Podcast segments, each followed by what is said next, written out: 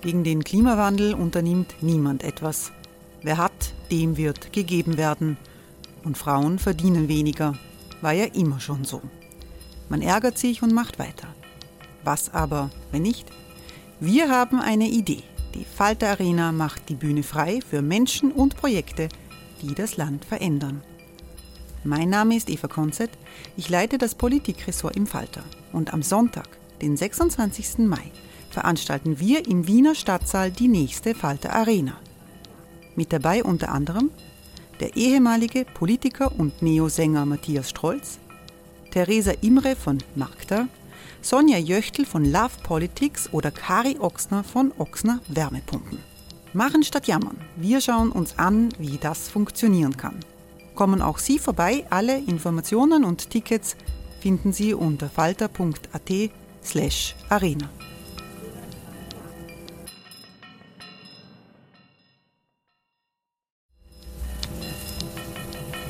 Falter-Podcasts werden durch Werbung unterstützt. Das hilft bei der Finanzierung unseres journalistischen Angebots.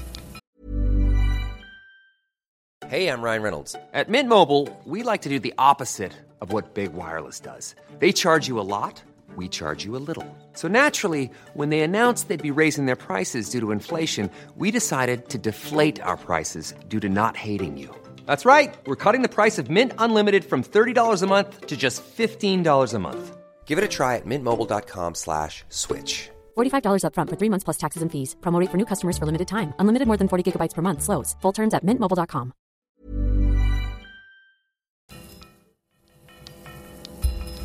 Falter Radio, der Podcast mit Raimund Löw. Sehr herzlich willkommen, meine Damen und Herren, im Podcast Falter Radio. Solchen Notstand, das ist für den unabhängigen Journalismus eine schwierige Situation.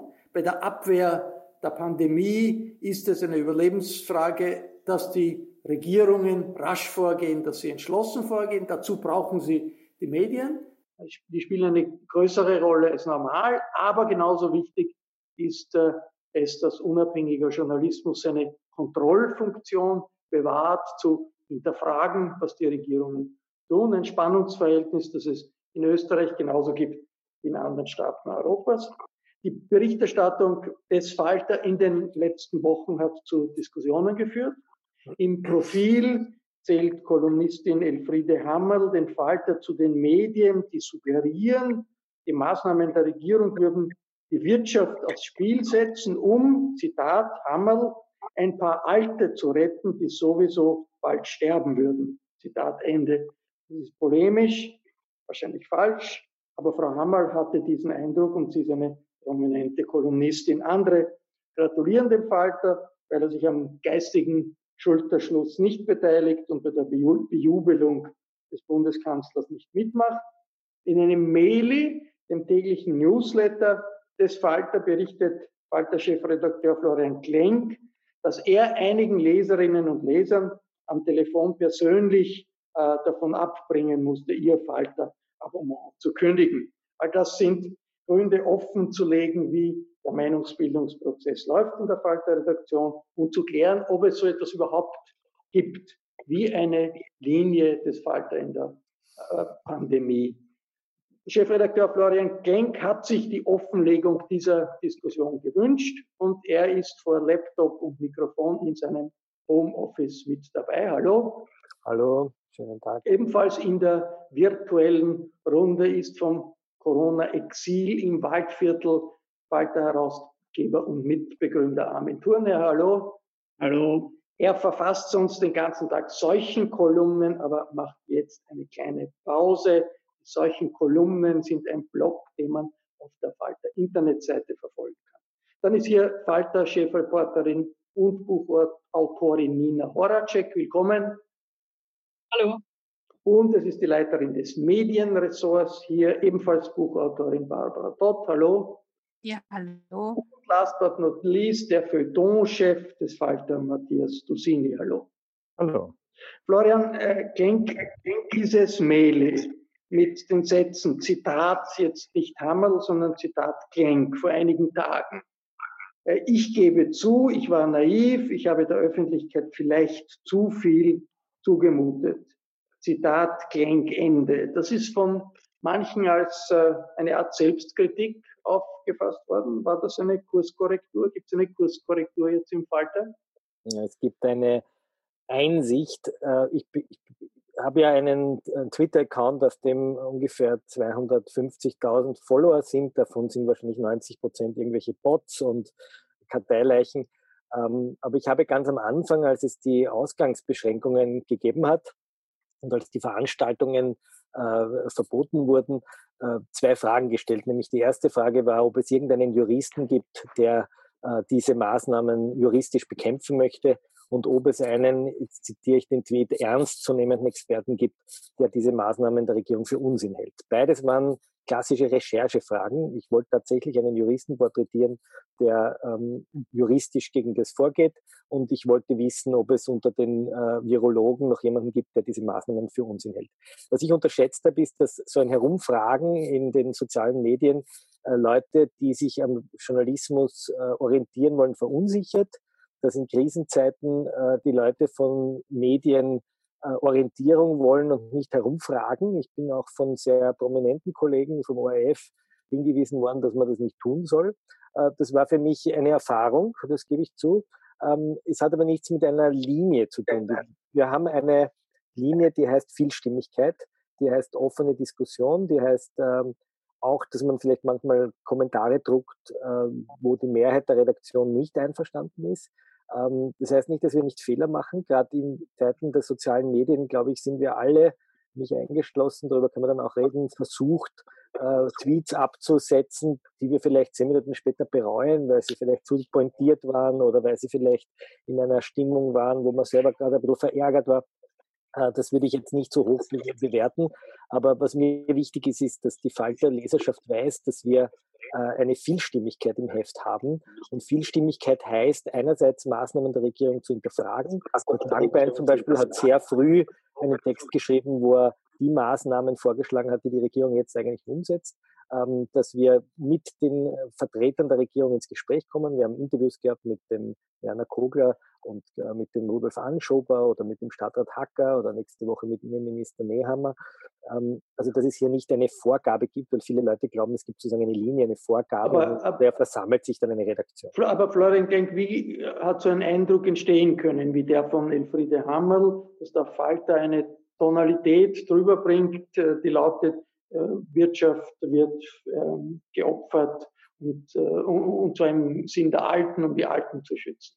Das, was äh, Elfriede Hammerl zitiert, ist eine Frage, die wir an den ähm, äh, Vizekanzler Kogler gestellt haben, nämlich wir haben ihm gestellt die Frage, dass manche Leute die Meinung äh, vertreten, dass hier Wirtschaft geschützt werden sollen, äh, um die Alten umzubringen. Und sie hat das in einem sehr geschickten, ich würde sagen, sehr polemischen Kunstgriff uns sozusagen unterschoben, als wäre das unsere Blattlinie.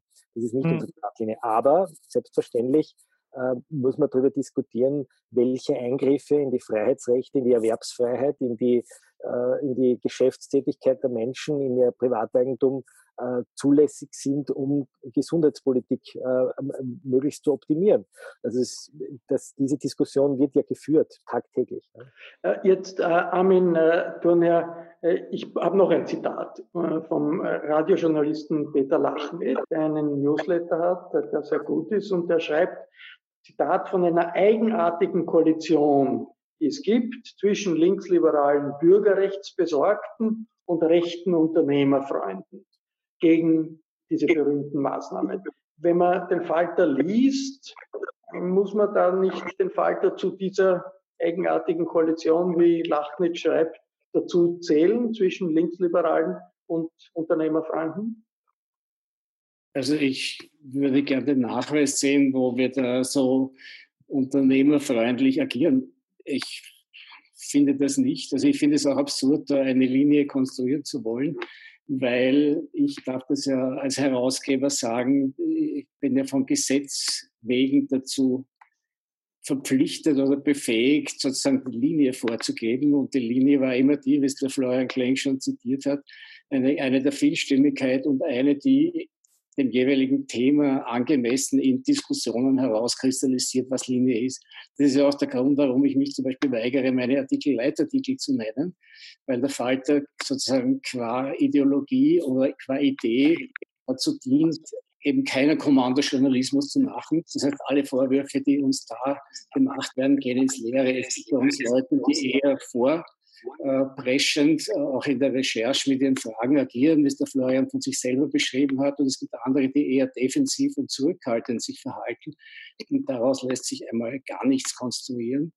Erstens. Zweitens aber ist es natürlich unsere Pflicht, die Tätigkeit der Regierung zu kritisieren. Und das ist natürlich in Fragen, die die allgemeine Gesundheit betreffen, eine sehr heikle Sache in Wirtschaftsfragen wird es als etwas weniger heikel empfunden, obwohl es da genauso um Menschenleben und um Schicksale geht. Äh, vielleicht sogar, wenn man die Konsequenzen bedenkt, wenn man das alles, wie die Ethiker sagen, konsequenzialistisch durchargumentiert, vielleicht sogar um wesentlich mehr Opfer oder um mehr Schaden als, als mit gesundheitspolitischen Maßnahmen äh, angerichtet werden kann. Das heißt, wir müssen uns in all diese Fragen einmischen. Nur ist es sozusagen schwierig, weil wir unsere Rolle ja so aufpassen, dass wir selber nicht Experten sind, sondern wir sind die, die die Experten sprechen lassen und die die Experten zur Politik sprechen lassen. Und aus diesem Sprechen lassen kommt dann sowas wie öffentliche Kritik zum Ausdruck. Nina Horacek, was waren die Punkte, die kontroversiell diskutiert worden sind? Ja, aber es gibt in der Redaktion immer Punkte, die kontroversiell diskutiert werden. Also ich würde ähm, sowohl dem Armin als auch dem Florian viel Vergnügen wünschen, wenn sie versuchen würden, uns quasi in eine Linie zu pressen. Das wird eh nicht klappen, tun sie auch nicht. Ähm, ist auch der Vorteil vom Falter, dass es da einfach ähm, Streit gibt, Diskussionen gibt. Und ich denke mal, wir sind halt im Moment auch in einer ganz besonderen Situation, weil ähm, eigentlich ist es ja so, dass wir nichts oder versuchen nicht über Dinge zu schreiben, bei denen wir befangen sind. Das ist ja auch eine Grundregel eigentlich des ähm, Journalismus, dass man nichts dann schreibt, wenn man selbst befangen ist. Das geht aber im Moment nicht. Wir sind alle ähm, in Wirklichkeit befangen, wir sind alle betroffen. Also ich hoffe jetzt auch zum Beispiel, dass meine Kinder nicht gerade rein ähm, in diese Aufnahme, weil ich auch zu Hause sitze und von zu Hause arbeite.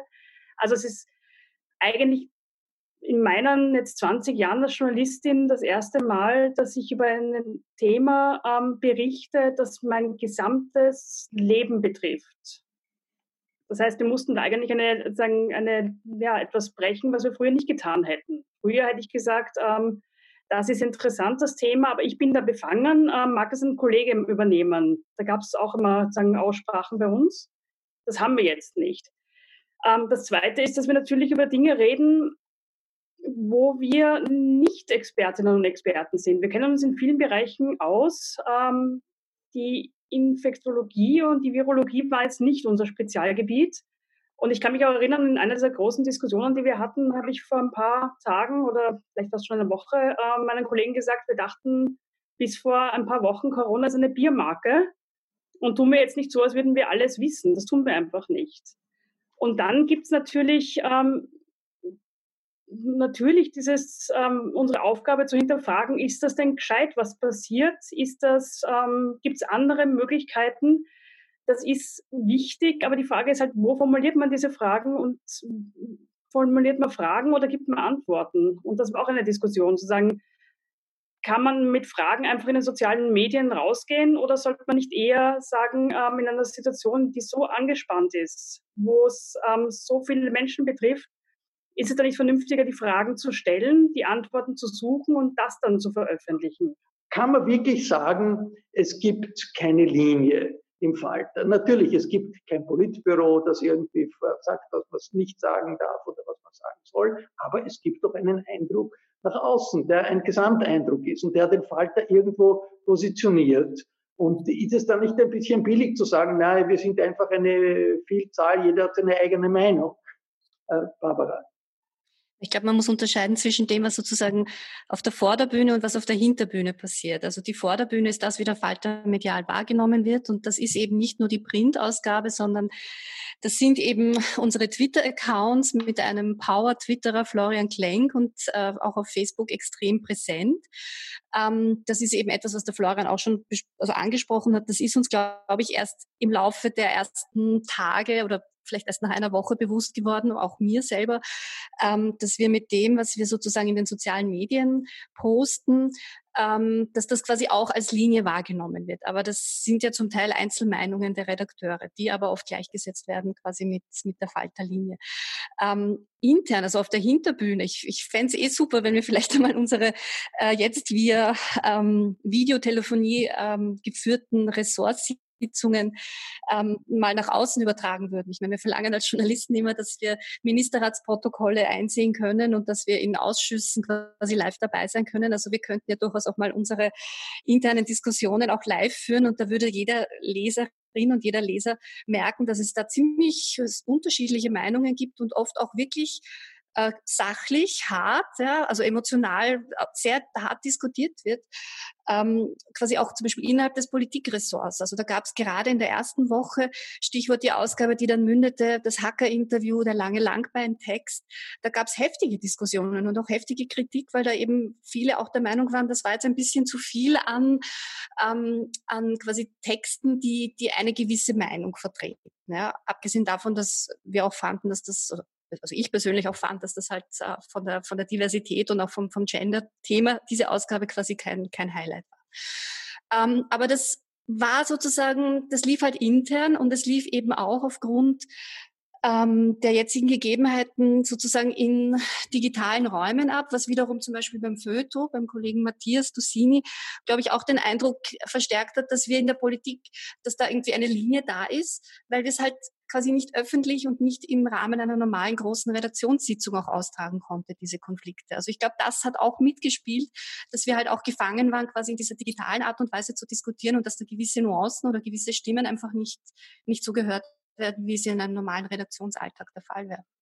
Matthias, du siehst das Unbehagen, das äh, du manchmal zum Ausdruck bringst über jetzt nicht nur die allgemein, also die mediale Berichterstattung rund um diesen äh, um, um diese Pand Pandemie. Was ist der Kern deines Unbehagens? Wo fühlst du, da ist, da läuft was falsch? Ja, also die, die Pandemie ist sozusagen so wie ein Blitz über uns hereingebrochen und hat äh, Systeme in mehrerlei äh, Hinsicht lahmgelegt oder durcheinandergewirbelt.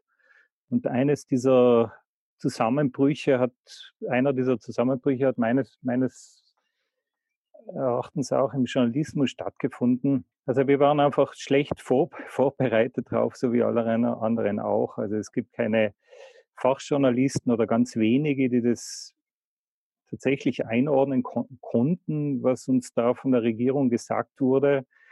Also war man automatisch immer sozusagen auf die, auf die Stimme der, der Minister und des, des Bundeskanzlers angewiesen, wenn es darum ging, einfach an Informationen ranzukommen. Und hier hat meiner Ansicht nach der Falter, also so ist er eigentlich in seiner Linie geblieben, also einer stark regierungskritischen Linie. Das Problem dabei war jetzt allerdings, dass Sebastian Kurz, der Bundeskanzler, nicht mehr in der gewohnten Rolle als Schönwetterprediger aufgetreten ist, sondern als Prophet des Schreckens. Und zweitens die äh, Experten, mit denen wir uns eigentlich auseinandergesetzt hätten und deren Informationen wir eingeholt hätten, saßen plötzlich an der Seite des Bundeskanzlers. Und das führte meiner Ansicht nach zu, insofern zu einer Einseitigkeit anfänglich in der Berichterstattung, wenn man automatisch hm, Minderheitenmeinungen breiten Raum eingeräumt hat. Also die eigentlichen Experten saßen bei Kurz und wir haben dann wen gesucht, der das in Frage stellt und hinterfragt. Und ähm, das hat irgendwie die, in meinen Augen die Dinge so ein bisschen auf den Kopf gestellt. Äh, Florian äh, äh, Klenk, viele haben den Eindruck, äh, in, wenn man sich die Kommentare ansieht, wenn man sich die Präsenz, die Äußerungen im, im, äh, in, in, den sozialen Medien an, ansieht. Auch die Interviewfragen von zwei Dingen. Erstens, im Falter herrscht die Einschätzung, die Pandemie ist übertrieben, die wird übertrieben. Die ist nicht so schlimm, wie das offiziell behauptet wird. B, die Maßnahmen sind ebenfalls übertrieben. Äh, das sind zwei Punkte, die viele Leserinnen und Leser haben und die der Kern der Kritik ist, warum du vielleicht einige äh, Begleiter des Falter überzeugen musst, dass sie äh, ihr Abo nicht kündigen. Wie ist es zu, dazu gekommen, dass dieser Eindruck da ist, den zum Teil ich auch teile? Das wissen wir, wir haben das ja auch oft diskutiert. Das, warum der Eindruck bei dir entstanden ist, weiß ich nicht. Ich kann nur versuchen zu erzählen, was wir versucht, was in der Blattmischung und ich leite ja auch das politische Ressort äh, was die Intention war. Wir haben äh, ganz am Anfang, als es noch keine Ausgangsbeschränkungen gegeben hat, eine Nummer gemacht, die hieß äh, die Politik des Ausnahmezustands über die Politik der Panik. Da gab es noch keine Ausgangsbeschränkungen. Da würde ich rückblickend sagen, da haben wir die Situation ähm, unterschätzt in der Hinsicht, dass wir uns zu sehr konzentriert haben auf diese Kriseninszenierung des Sebastian Kurz. Das war die Zeit, wo da in Wien einmal eine Schule kurz gesperrt wurde. Also da war von Ausgangsbeschränkungen und von exponentiellen Entwicklungen noch nicht die Rede. Diese Nummer würde ich heute äh, sehr kritisch sehen. Äh, es gab die Woche drauf einen Long Read, wo wir eigentlich, ähm, würde ich sagen, sehr affirmativ berichtet haben über das, was die Regierung macht, aber uns sehr genau Ischgl angeschaut haben und gesehen haben, dass im Mikromanagement die Regierung äh, versagt hat, indem sie die Leute hat abreißen lassen. Das ist mittlerweile Mainstream, dass das, was in Ischgl passiert ist, äh, auch zu einer Ausbreitung von Covid geführt hat. Dann haben wir ein Interview gehabt mit dem Stadtrat Hacker, der in Wien immerhin in einer zwei Millionen Metropole verantwortlich ist für das Gesundheitsmanagement. Und dieser Stadtrat Hacker hat als erster Politiker gesagt, den Kurs, den die Regierung fahrt, er hat das nicht so ganz dezidiert gesagt, aber man hat es durchgehend gehört, der hat die Stadt überrumpelt und der wäre in diesem Ausmaß äh, nicht nötig gewesen oder er ist zumindest nicht zu Ende gedacht, was es bedeutet, wenn man eine Stadt einfach absperrt. Welche Konsequenzen hat das auf viele andere Systeme, auf das Spitalswesen, auf das Bildungswesen, auf das. Ja, aber das hat ja offensichtlich funktioniert. Das ist ja. Das war ja ein Interview. Das ist, ja, aber das, ist, das ist ja nicht die Plattform des Falter, sondern das ist ein, ein Interview mit dem Stadtrat, der zuständig ist für die Wiener Spitalsverwaltung. Also das kann man nicht dem Falter umhängen, sondern der Stadtrat übt halt in einem großen Gespräch Kritik. Gleichzeitig hatten wir aber auch ein Gespräch mit dem Rudi Anschober, wo er äh, gelobt hat, äh, wie die Regierung arbeitet. Wir hatten ein Interview mit dem Werner Kogler, wo er gesagt hat, wie das Wirtschaft, die wirtschaftliche Situation aufgefangen wurde. Und dann hatte ich zwei Gastautoren, das waren halt Männer, das ist sozusagen das, was Barbara einwirft, aber es war der Christoph Hofinger, der immerhin der oberste Datenwart der Nation ist und äh, die große Studie gemacht hat jetzt über die über die Infektionsrate. Der hat bei uns einen Text geschrieben darüber, wie äh, evidenzbasierte Politik funktioniert und wie sie derzeit nicht funktionieren kann, weil die Datenlagen sehr, sehr auseinanderdriften. Und er hat eben äh, gesagt, es gibt Szenarien, Horrorszenarien, wo vier Prozent der Infizierten sterben und es gibt Szenarien, wo 0,3 Prozent sterben. Also das ist ein großer Unterschied, Faktor 100. Und wir hatten einen Text von Kurt Langbein, der in Österreich immerhin einer der profiliertesten Medizinjournalisten ist. Er hat das Buch Bittere Pillen geschrieben der sich auseinandergesetzt hat mit der Politik in Taiwan, in der Politik in äh, Südkorea und mit der Politik in Japan und sich angeschaut hat, ob andere Länder ohne Lockdown auch die Kurven abflachen konnten. Und dieser Artikel ist sehr vielen Leuten übel eingefahren. Ich glaube, Matthias hat dann gesagt, das ist Alternativmedizin oder was es natürlich nicht Alternativmedizin ist, sondern es war einfach eine andere, eine Dissenting Opinion. Und das, was mir derzeit fehlt, in der medialen Berichterstattung ist auch das Anhören von Dissenting Opinions. Ich halte das für den Erkenntnisgewinn ganz entscheidend, dass man nicht immer das nachbetet, was sozusagen der Sebastian Kurz und der Rudi Anschober in der Pressekonferenz sagt, sondern dass man sagt, es gibt auch Experten, die in anderen Ländern andere Wege bestreiten. Und um das abzuschließen, die größten Ärger kriege ich jeden Tag und die größten Anrufe bekomme ich, wenn ich Artikel aus Schweden poste auf Facebook. Kürzlich war der Korrespondent der Salzburger Nachrichten, das ist ja nicht gerade ein Boulevardblatt, ein billiges, und hat einen Artikel geschrieben, dass in Schweden die Situation sich im Wesentlichen so entwickelt wie in vielen anderen europäischen Ländern auch. Die Schweden haben derzeit ungefähr 1000 Tote. Zum Vergleich, die Bayern haben ungefähr äh, die gleiche Todesrate, die Belgier haben viermal so viel. In vielen anderen Ländern ist die Rate enorm in die Höhe gegangen, trotz Lockdown in anderen Ländern nicht. Und schon allein, dass man Schweden aufwirft und sagt, schauen wir uns Schweden genauer an, macht die Leute unglaublich äh, nervös und unruhig und die Leute fragen, was wollt ihr damit und warum stellt sie die Regierung in Frage? Und ich halte das aber für wichtig, dass man dorthin schaut. Das heißt ja nicht, dass man den schwedischen Weg empfiehlt oder dass man ihn für richtig hält. Wir haben tatsächlich ein gewisses Versagen des Journalismus äh, in weiten Teilen. Wir haben hauptsächlich Verlautbarungsjournalismus. Das ist in einer ernsten Krise, die diese ist, ja wohl angemessen. Aber es ist natürlich dringend notwendig, dass Journalismus sich darauf besinnt, was er, was er zu sein hat, gerade in unserem Fall, nämlich kritisches Korrektiv. Und da ist in der Tat die sehr heikle Frage, wie bringe ich so Beispiele wie Schweden oder, oder auch Südkorea oder irgendwas ins Spiel? Bringe ich das jetzt ins Spiel quasi mit der Attitüde, äh, wir sollten es so machen wie die, weil da ist es ja auch nicht schlimmer? Oder bringe ich so ins Spiel, dass ich eine, eine Diskussion erweitern will? Ja? Dass ich sozusagen diese, diesen, diesen, diese Politik des Exekutiven, die ja bei uns gemacht wird und die sozusagen auch praktisch die Inszenierung des Widerspruchslosen schon beinhaltet und lustvoll vor sich herträgt, ja, dass man der was entgegensetzt. Allerdings ist es sehr heikel, weil es dann oft von ängstlichen Menschen auch missverstanden wird und weil man dann sozusagen im Eifer der Gegenhaltung, das passiert mir dann immer wieder, vielleicht dann auch einen Schritt im Ärger zu weit geht und sagt, also bitte, äh, lass, uns, lass uns doch unsere ursprüngliche Funktion wahrnehmen und einen öffentlichen Diskurs am Leben erhalten, nämlich als Diskurs. Ja.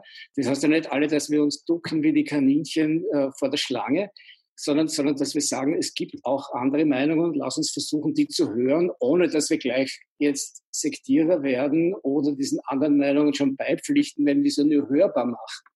Ist es, äh, hängt die Schwierigkeit mit der Situation umzugehen, Amen, auch damit zusammen, dass ja gerade äh, von Linken, Linksliberalen immer gefordert wurde, Primat der Politik vor den Kapitalinteressen der Wirtschaft. Das ist immer kritisiert worden, Neoliberalismus, da entscheidet Wirtschaft, alles Primat, die Politik tritt zurück. Ja. Jetzt passiert genau das Umgekehrte. Das ist das ja. Primat der Politik, die Wirtschaft tritt zurück. Und äh, da, da sind viele plötzlich, äh, tun sich schwer in der Orientierung. Ja, das ist auch eine Situation, die paradox ist, weil die Leute, die jetzt an der Regierung sind, also die Türkisen, sind ja diejenigen, die eigentlich, wenn es nach innen gegangen wären, den Sozialstaat ganz schnell beseitigt hätten. Ja. Das konnten sie aber nicht, weil ihnen Ibiza dazwischen kam. Ja.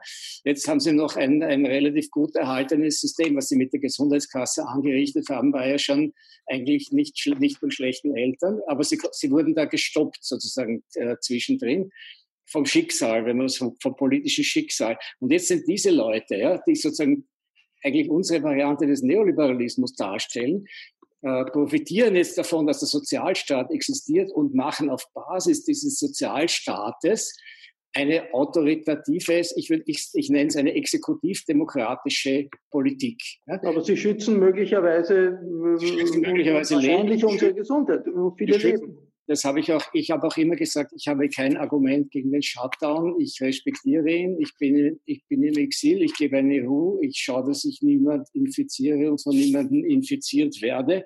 Trotzdem habe ich mein Gehirn nicht ab, an der Kasse abgegeben und erlaube mir sozusagen nach Fachleuten zu suchen und nach anderen Meinungen zu suchen und überlege auch wie man, wie man den Diskurs eben in Gang halten kann. Ich sehe eines ist heikel, man verletzt offensichtlich laufend Emotionen.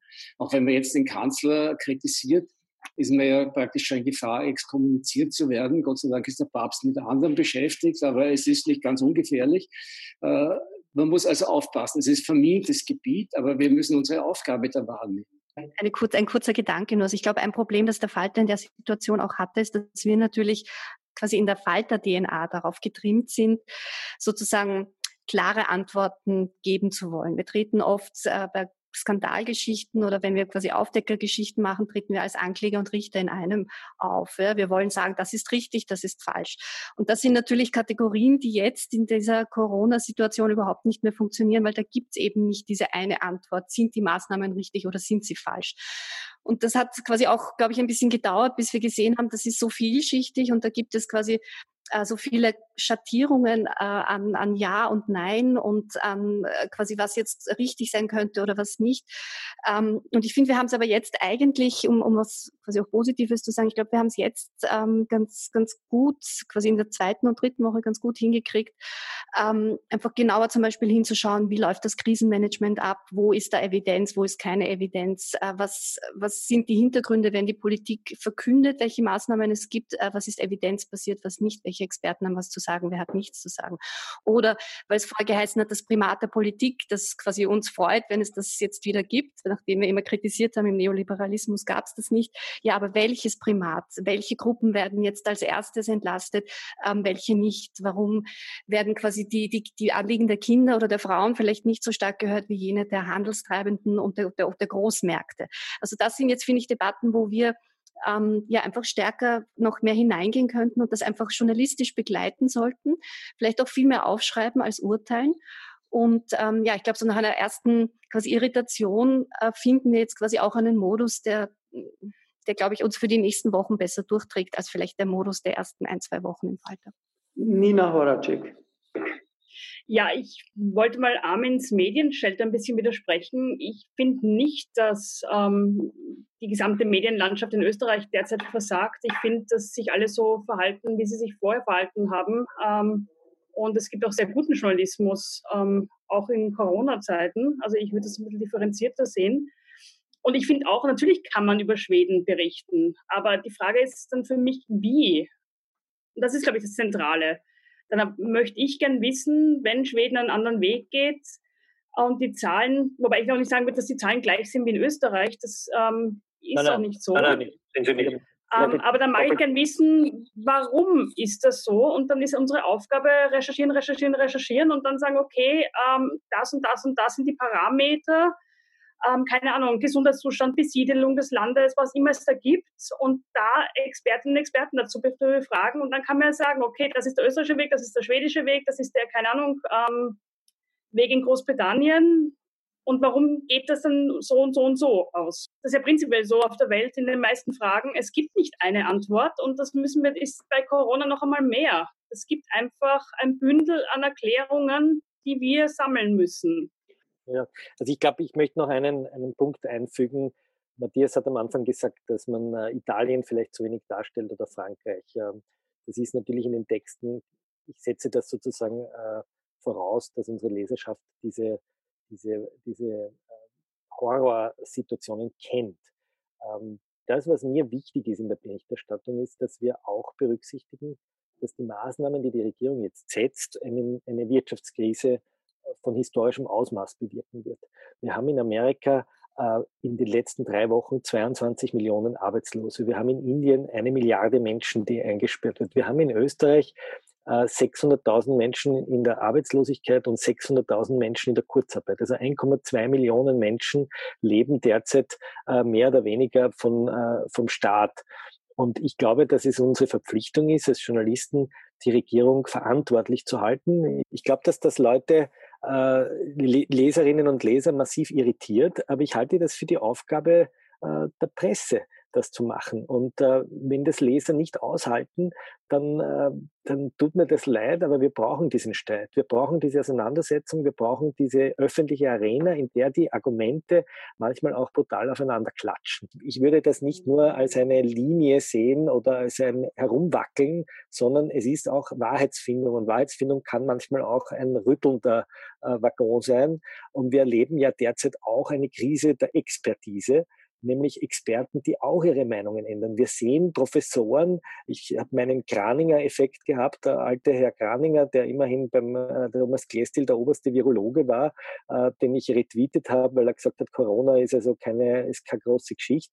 Und es hat sich nachher herausgestellt, dass er also eine Verschwörungstheorie anhängt, nämlich dass die Chinesen den Coronavirus gezüchtet haben, um die westliche Welt zu unterjochen. Und man kommt halt drauf, auch der große Experte ist möglicherweise ähm, irgendwie ein bisschen umnachtet in dem, was er sagt.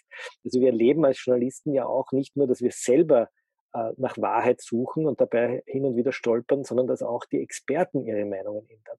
Ähm, weil der Florian die Frage mit ähm, sagen, Gesamtfolgen für die Wirtschaft angesprochen hat. Das war zum Beispiel ein ganz großer ähm, Disput innerhalb des Falter. Das ist die Frage, kann man das irgendwie abwiegen und ist das irgendwie ähm, mit einer humanistischen Gesinnung überhaupt vereinbaren, äh, zu sagen, na ja, aber jetzt sterben dann ein paar und dann sterben da vielleicht mehr später. Ich halte das für ähm, aus moralischen Gründen erstens nicht vereinbar und zweitens auch für falsch, weil ähm, man muss nach Italien schauen, ähm, nach Frankreich, nach Spanien. Das ist ja nicht so, dass die Leute sterben und das hat keinen Einfluss auf die Wirtschaft. Wenn in Österreich das Gesundheitssystem kollabiert, dann kracht aber auch die Wirtschaft sowas von. Das heißt, dieses Entweder-Oder, glaube ich, das gibt es einfach nicht. Das ist eine falsche mein Argument, mein Argument, mein Argument war ja, dass in Italien ein Grund, warum in Madrid, also Josef Manola hat das im ORF schön ausgeführt, oder einer der Gründe, warum es in Italien, Norditalien muss man sagen, ja, und Spanien. Italien und in Spanien so eskaliert ist, ist ja nach Meinung vieler Experten auch die, die Fortschreibung der Wirtschaftskrise, nämlich dass dort eingespart wurde, dass dort das Gesundheitssystem aufgrund einer Wirtschaftskrise so schlecht ist. Und meine Sorge ist ja nicht, dass ich sage, wir dürfen, also wir müssen jetzt die, die Handkasse des Unternehmens gegenrechnen gegen die Lebensjahre des Pensionisten, sondern mein Argument war, wenn wir in eine Wirtschaftskrise taumeln, hat das enorme Auswirkungen auf das Gesundheitssystem. Also das haben wir ja, das haben wir ja, das haben wir ja jetzt in der ganzen Welt. Ich meine, die Pandemie ja, natürlich, aber das ist ja global, ein, ein, globales Phänomen. Der Sprenger sagt ja, dass der ehemalige Regierungsberater Thomas Sprenger sagt ganz dezidiert, dass wir die die Toten und auch die Schwerkranken, die jetzt nicht in die Spitäler gehen, die ihre Behandlungen nicht bekommen weltweit, in die Rechnung überhaupt noch nicht einbezogen. Ja, das ist, das ist, das ist, nicht, das, das, mir aus, äh, äh, das ist mir wichtig, das ist mir wichtig, weil dieser Vorwurf des Zynismus, sozusagen wir rechnen auf, wie viel ist denn Menschenleben wert, äh, den halte ich für ungerecht, sondern die, die diese Maßnahmen eher kritisch sehen und sagen, Vorsicht, wenn wir in eine Wirtschaftskrise kommen, wollen ja genauso Tote verhindern. Denen geht es ja auch darum, dass ein Sozialstaat existent bleibt, dass es äh, Steuereinnahmen gibt, die ein Gesundheitswesen auf einem hohen Niveau halten, das wir in Wien haben. Und ich glaube nicht, dass das ein Zufall ist, dass es in Wien nicht gekracht hat, sondern in Italien. Ich würde das italienische Gesundheitswesen vergleichen mit der Autobahnbrücke von Genua, die eingebrochen ist. Nämlich, das war marot und kaputt und das ist mit ein Grund für die vielen Toten. Und deshalb bin ich so vorsichtig, wenn wir sagen, steuern wir halt einfach mal in eine Wirtschaftskrise, weil die wird vielen Menschen, vielen Menschen. Aber die Wirtschaftskrise werden wir in Österreich nicht verhindern. Es kracht auf der ganzen Welt. Und da muss man sagen, ähm, unsere acht Millionen ähm, werden es nicht aufhalten, wenn die US-Wirtschaft ähm, völlig niedergeht. Österreich ist wahnsinnig ja. Ja. im Exportverbund ähm, ganz vielen Ländern. Ähm, ich denke mal, die wichtige Frage, also ich gebe dir recht, ähm, die Austeritätspolitik, die ich im Fall doch oft kritisiert hat gegenüber Griechenland, Spanien, Italien, hat natürlich den Sozialstaat dort massiv geschwächt, war ein Fehler. Könnten wir auch jetzt darüber diskutieren, wie können wir trotz Corona unseren Sozialstaat erhalten und ausbauen in Österreich. Jetzt sehen wir mal, warum, wie, wie wichtig der ist.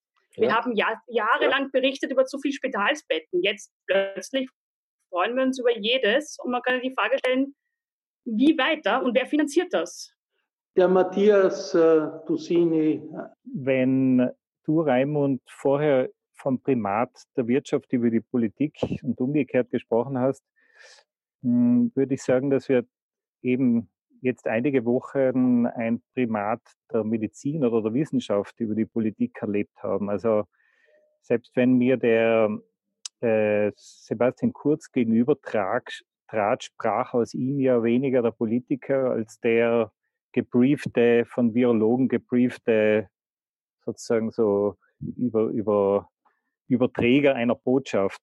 Und meine Kritik am Journalismus in dieser ersten Phase besteht eigentlich darin, dass ich sage, der Journalismus konnte eigentlich wenig dazu beitragen, um die Dinge zu klären und zu hinterfragen, weil ihm der Zugang zum Expertenwissen sozusagen fehlte. Die Experten saßen in der Nähe der Macht.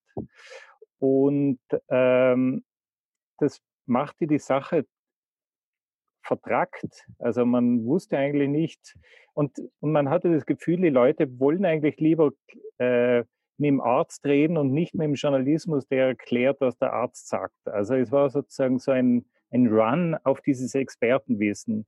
Und es brachte eine, eine Figur äh, zutage, die es bisher eigentlich nicht gab, nämlich den Experten, den Virologen, den Mediziner, der über journalistische Kompetenz äh, verfügt. In, das gibt es eigentlich in, in jedem Land so eine Figur. In Amerika gibt es den Fauci, in äh, Deutschland den den Christian Drosten. Äh, in Österreich hat das ein bisschen gefehlt. Diese Figuren haben eigentlich die, Journalist die journalistische Bühne beherrscht bisher. In einem zweiten Schritt würde ich sagen, stellen sich diese ganzen konsequenzialistischen Fragen nach den Folgen des Lockdowns für die Psyche, für die Familien, für die, für die Rechtsprechung. Und da sind wir Journalisten eigentlich wieder stärker. Life is full of what ifs. Some awesome, like what if AI could fold your laundry? And some, well, less awesome, like what if you have unexpected medical costs?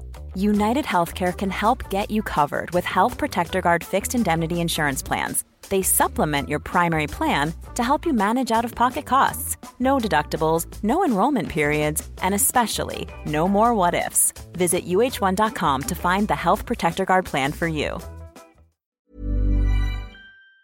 Dabei.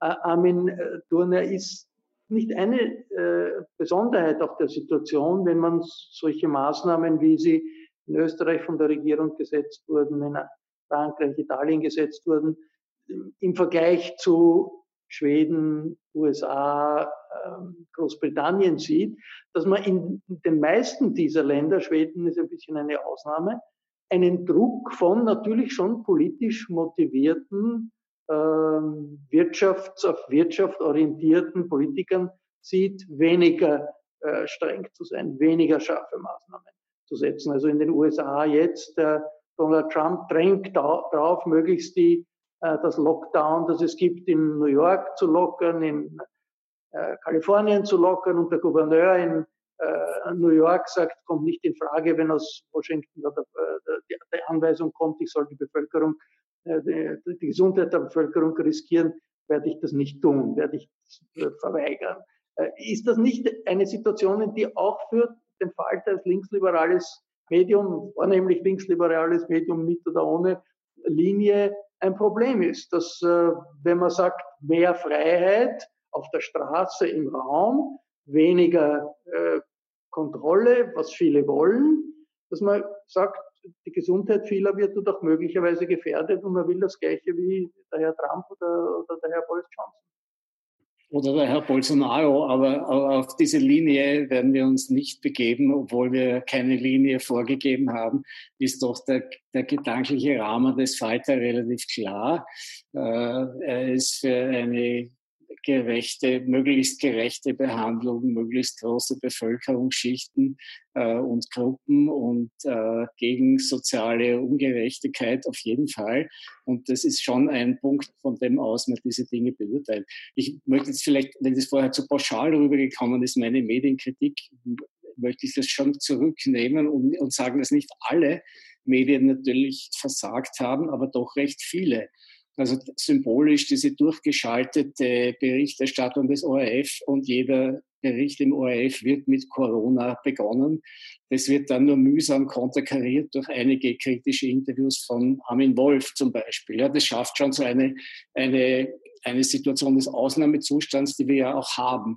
Und Matthias, wenn du sagst, jetzt spricht der, der Experte aus dem Bundeskanzler, dann ist es nur bedingt richtig, denn der Experte spricht zum Bundeskanzler und der Bundeskanzler trifft die Entscheidung.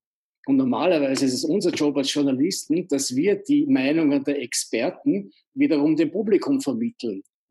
Das, da, da, haben wir sicher, da haben wir sicher Fehler gemacht, indem wir uns manchmal auf die Seite des einen oder scheinbar auf die Seite des einen oder anderen Experten zu schnell geschlagen haben.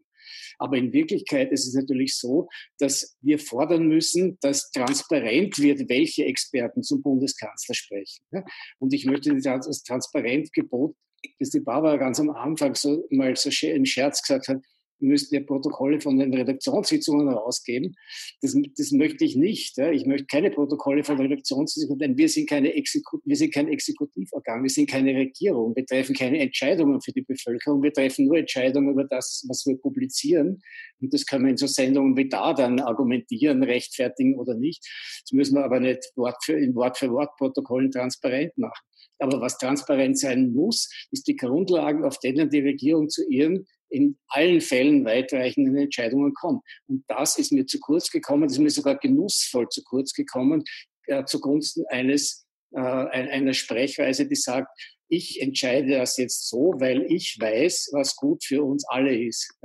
Also ich glaube, was äh, wichtig ist oder was mir aufgefallen ist, und jetzt möchte ich ein bisschen Medien oder interne auch Medienkritik üben, wir haben in den letzten Wochen auch eine, äh, einen, einen, einen, einen Jargon gehört, der die Leute auch ein bisschen panisch gemacht hat. Ich kann mich erinnern, wir Raimund, wir haben einmal darüber diskutiert, ob man diese Kriegssprache verwenden soll. Nicht? Wenn Macron sagt, das ist ein Krieg, oder ich habe irgendwann einmal, haben wir mal diskutiert darüber, weil du sagst, eine, die Pandemie rollt über Europa. Ja? Das sind für mich so Bilder, oder ich weiß nicht, neulich habe ich gelesen, die Lufthansa hat gesagt, sie macht eine Luftbrücke nach Deutschland oder Krankenhäuser bereiten sich auf die Triage vor in Deutschland. In Deutschland gibt es insgesamt 2000 Tote. Ich glaube, dass es die Aufgabe auch von Journalismus ist, äh, Relationen herzustellen, nicht zu relativieren, aber Relationen herzustellen und zu sagen, was passiert gerade. Wir haben weltweit zwei Millionen Menschen, die an äh, Covid erkrankt sind und wir haben weltweit 139.000 Tote, weltweit, wovon die überwiegende Mehrzahl sehr alte sind, die Vorerkrankungen hatten. Das ist weit von dem entfernt, was Vizekanzler Kogler gesagt hat, wo er gesagt hat, er rechnet also möglicherweise mit bis zu 100.000 Toten. Das, da muss man aufpassen, dass man nicht in, eine, in, eine, äh, in einen Sog kommt, der sich äh, von den Fakten entfernt. Und das ist mir wichtig. Aber wir sind ja noch nicht am, wir sind ja am Anfang. Also du sagst jetzt, du wusstest so, als wäre das jetzt aus mit morgen und, sag, und das Problem ist natürlich auch, ja, die Zahlen haben sich verändert in Österreich, das liegt aber auch an den Maßnahmen. Also da beißt sich mir die Katze in den Schwanz. Das Wenn ist, die Maßnahmen ist, funktionieren, ist, sterben weniger und dann sagen Leute, es war doch eh alles eine Hysterie. Das halte ich auch für gefährlich. Ich, ich, ich, ich spreche überhaupt nicht von einer Hysterie. Äh, ich sage nicht, dass wir hysterisch sind. Ich sage nur, wir sollen Relationen wahren. Und wenn der Sebastian Kurz sagt, in Österreich wird jeder jemanden kennen, der an Covid gestorben ist, äh, dann ist das eine sehr, würde ich mal sagen, eine sehr mutige Behauptung des Kanzlers. Äh, man könnte auch sagen, es wird in Österreich jeder einen kennen, der äh, seine Existenz verloren hat aufgrund von Covid.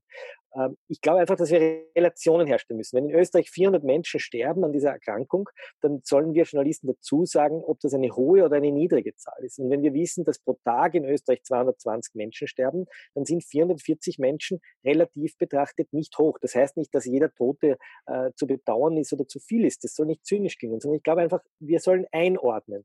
Wir sollen Verhältnisse herstellen. Wir sollen nicht in eine Kriegssprache verfallen, die so tut, als wären wir da in einem Krieg mit Luftbrücken und Armeen. Und was mich am meisten äh, zum Beispiel irritiert hat, waren die Bilder aus Italien mit den Armeelastwegen. Ich habe es gezählt, es waren elf Lastwegen, die die Leichen abtransportiert haben. Natürlich ist das auch eine Inszenierung eines nationalen Ausnahmezustands. Es hätte überhaupt nichts dagegen gesprochen, wenn man die Leichen nicht mit Militärwegen, mit italienischen Fahnen abgeholt hätte, sondern wenn man sie ganz normal mit äh, Bestattungsunternehmen geholt hat. Aber das sind, das sind Bilder, die erzeugt werden, die den Leuten Angst machen, die sie auch. Der äh, Ausdruck äh, einer Katastrophe im, im, Gesundheitssystem sind, ganz einfach. Also mir wird Ausdruck einer Katastrophe im Gesundheitssystem sind, ja, aber die Ursache. Ja, wird immer ein bisschen mulmig, wenn Journalisten irgendwie von Sterblichkeitsraten sprechen. Also das ist Warum? in meinen, also wir sind eigentlich gewohnt, dass der Journalismus das Einzelschicksal beschreibt und rein Das ist ein billiges Argument, entschuldige. Rein Aber Sterberate natürlich in eine,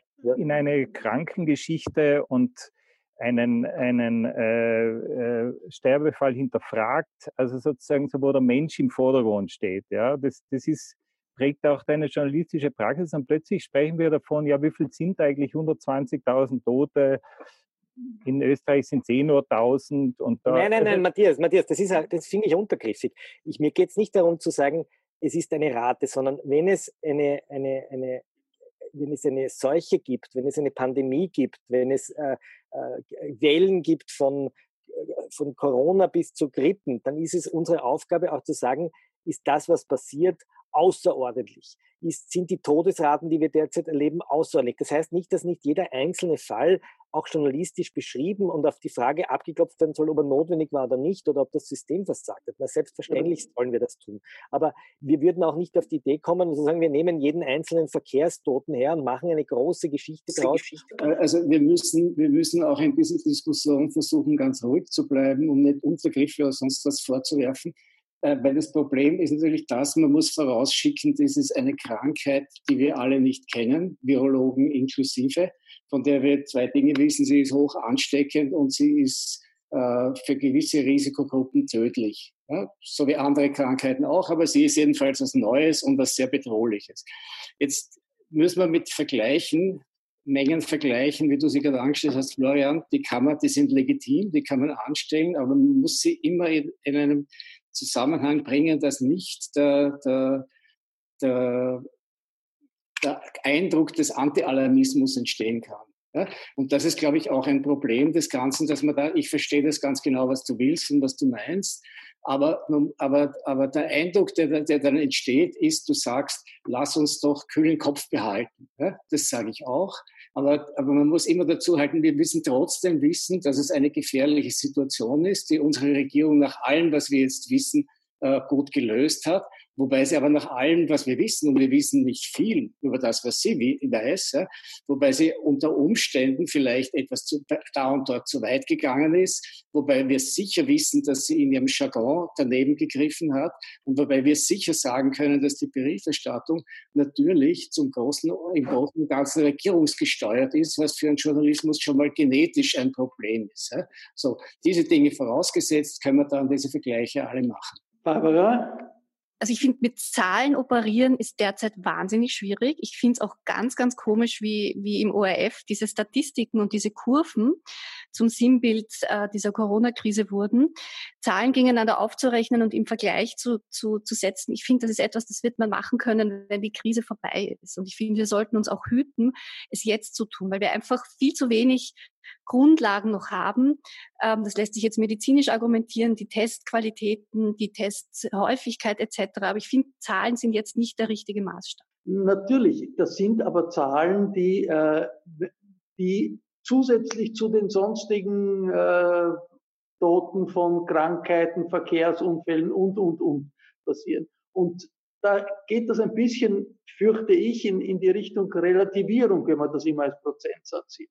Also bei 9-11 hat es 3000 Tote gegeben. Da hat auch niemand gesagt, naja, es gibt äh, die Verkehrsunfälle sind, sind in, in, drei Tagen sind mehr Tote von Verkehrsunfällen, sondern die, eine ganze Nation und die ganze Welt hat das erlebt als ein, ein, ein dramatisches Ereignis. Oder ich weiß nicht, wenn Boeing äh, ein schlechtes Computersystem hat und, und, und drei volle Boeing-Flugzeuge äh, abstürzen, sind 900 Leute tot, ist auch im Prozent der Bevölkerung nicht wahnsinnig viel. Trotzdem müssen die, die Flugzeuge alle an den Boden und, und die Politik geht damit um.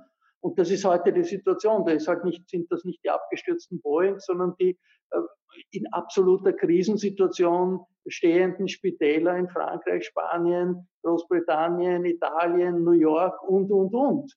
Und dort ist die Situation in vielen von denen, dass Triage nötig ist und dass, wie auch immer jetzt die Gesundheitspolitik war, äh, die in einer katastrophalen Situation sind. Und das ist doch Ausnahmesituation. Und das, denke ich, wir sollten, sollten wir nicht mit Zahlen äh, in Bezug auf äh, Opfer in, in, in, anderen Krankheiten unterschätzen oder, oder, oder ein bisschen gering, äh, gering ansehen. Vielleicht habe ich mich missverständlich ausgedrückt. Es geht mir überhaupt nicht darum, dass ich Covid mit Autounfällen vergleiche, sondern der Punkt war, dass man äh, immer sozusagen das Einzelschicksal journalistisch so darstellen kann, dass man sehr hohe Emotionen weckt, die auch eine politische Kraft entwickelt. Ich erinnere an die Flüchtlingsdiskussion, der, der, der Lastwagen von Pandorf oder der ertrunkene Bub an der türkischen Küste hat in der öffentlichen Diskussion äh, unglaubliche politische Wucht entfaltet und die vielen, vielen hunderten Menschen, die im Mittelmeer ertrunken sind, waren den Journalisten vorher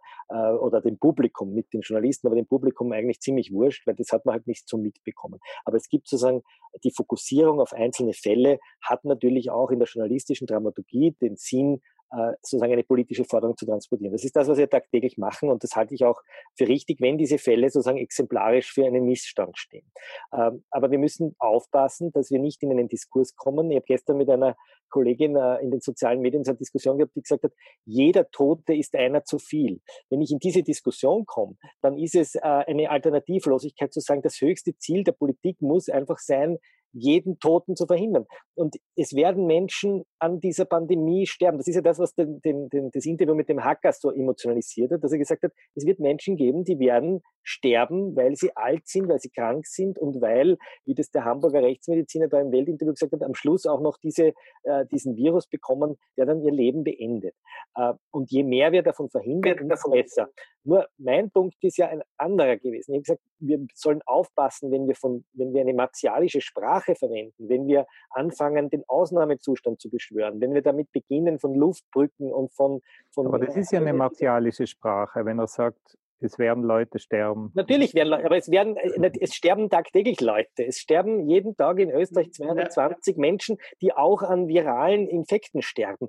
Die Frage ist, haben wir eine Politik, die die äh, Intensivstationen und die die Spitäler so an den Rand treibt, dass wir nicht mehr die Leute sozusagen versorgen können. Das ist der Triage-Moment. Das ist ja der, der politische Moment. Deswegen wollen wir die Kurve nach unten drücken, damit jeder, der diese Krankheit hat, die in einem Sozialstaat äh, äh, notwendige und leistbare Behandlung bekommt und die Leute nicht am Gang verrecken. Das ist ja der Grund, warum man die Kurven nach unten drückt, aber nicht, weil man verhindern will, dass alle Menschen überleben. Das kann rein, äh, rein biologisch nicht funktionieren. Es werden Menschen an Lungenentzündungen und es werden Menschen an Covid versterben, weil sie zu alt sind, weil sie zu schwach sind, weil sie 90 Jahre alt sind, weil sie moribund sind. Das wird passieren. Also wir werden das, alle mal sterben, aber ja, natürlich, natürlich. Nur, für eine Politik, die verhindert, dass ja, das selbstverständlich. Äh, Nur man muss gleichzeitig muss natürlich ein Staat auch sagen, und das tut er ja dauernd, wie viel Ressourcen stecke ich in ein Gesundheitssystem, wie viel äh, Freiheit mute ich den Menschen draußen im Leben zu, wie viel Risiko äh, kann ich eingehen und wenn ich mich jetzt nur sozusagen auf den Diskurs der Ärzte einlasse und sage, das höchste Ziel muss sein, dass sich ja niemand mehr mit irgendeinem Virus ansteckt, dann wird man das gesellschaftliche Leben in den nächsten Jahren, sofern man nicht ein Medikament findet, äh, bedingungslos dem Kampf des Virus unterordnen. Und die Frage, die ich mir journalistisch stellen will, ist, was sind die die Kosten, die Alternativkosten dafür. Was bedeutet das für viele andere Systeme, die auch lebensnotwendig sind in einer Gesellschaft? Ähm, und da rede ich jetzt nicht von bürgerlichen Freiheit, dass man im Park sitzen kann oder, oder Bier trinken kann, sondern was kostet das die Gesellschaft und wo wird das Leben kosten? Wo wird das Chancen kosten? Und der Franz Köstler hat jetzt im dieswöchigen Kommentar eine Studie zitiert aus, ich glaube aus Oxford, wenn ich es richtig in Erinnerung habe, dass allein durch die Maßnahmen, die jetzt passiert sind, 500 Millionen Menschen in Entwicklungsländern in bitterste Not verfallen, mit allen Konsequenzen. 500 Millionen Menschen.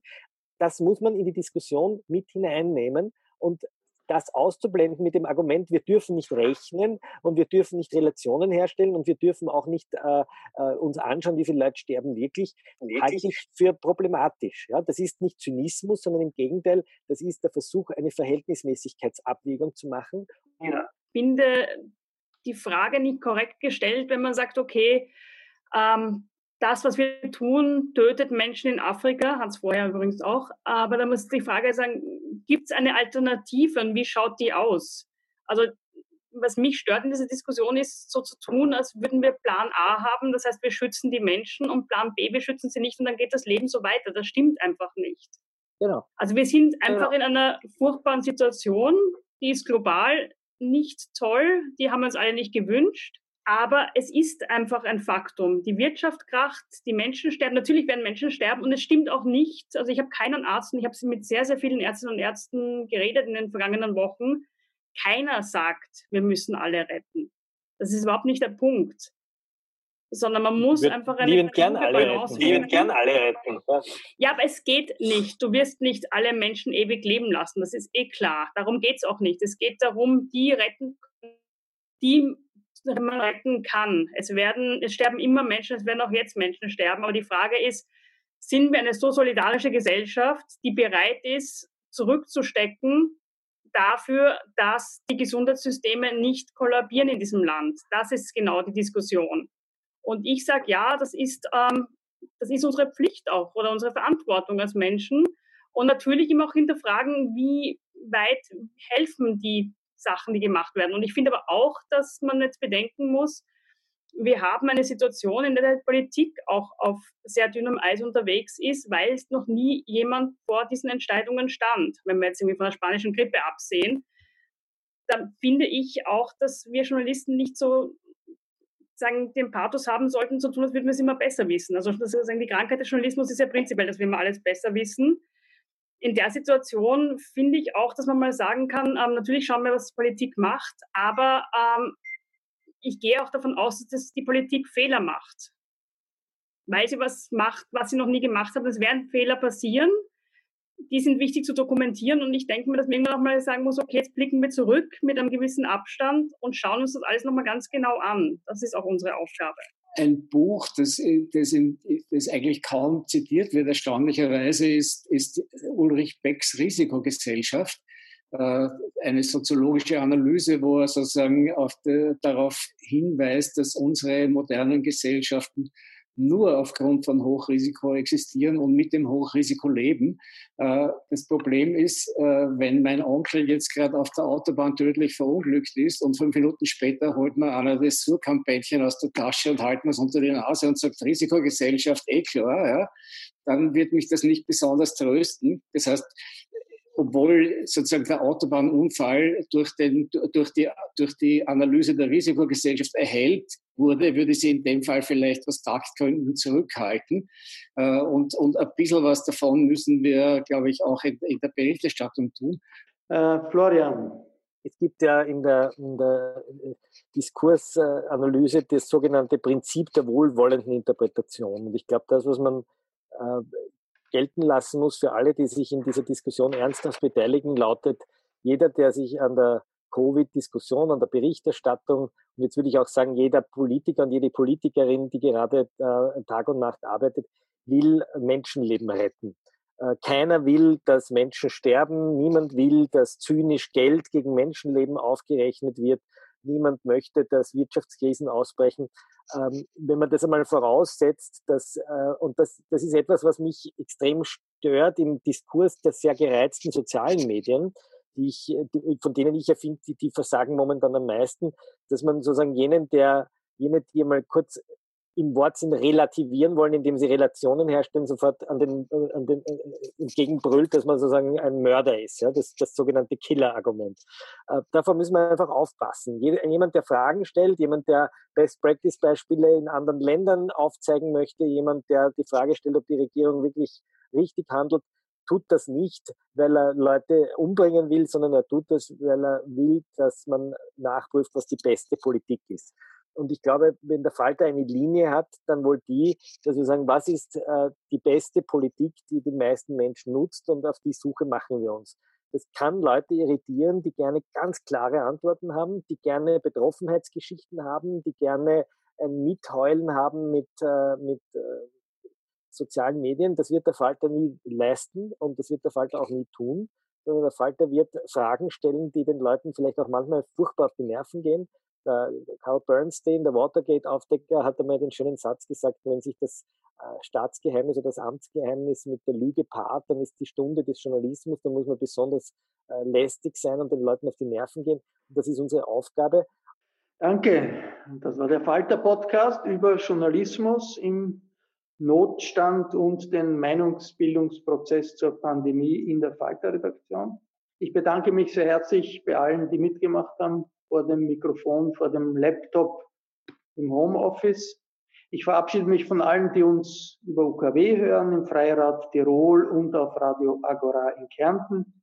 Die Vielstimmigkeit, das haben Sie gehört, die gehört zum Falter, genauso wie offene Diskussionen. Daher jetzt auch der Hinweis, ein Abonnement des Falter stärkt den unabhängigen Journalismus in Österreich. Ein Abonnement kann man auch im Internet bestellen über die Internetadresse abo www.falter.at.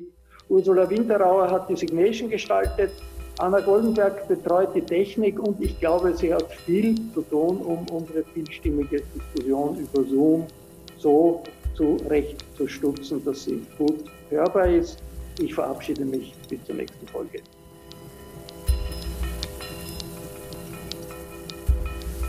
Sie hörten das Falterradio, den Podcast mit Raimund Löw.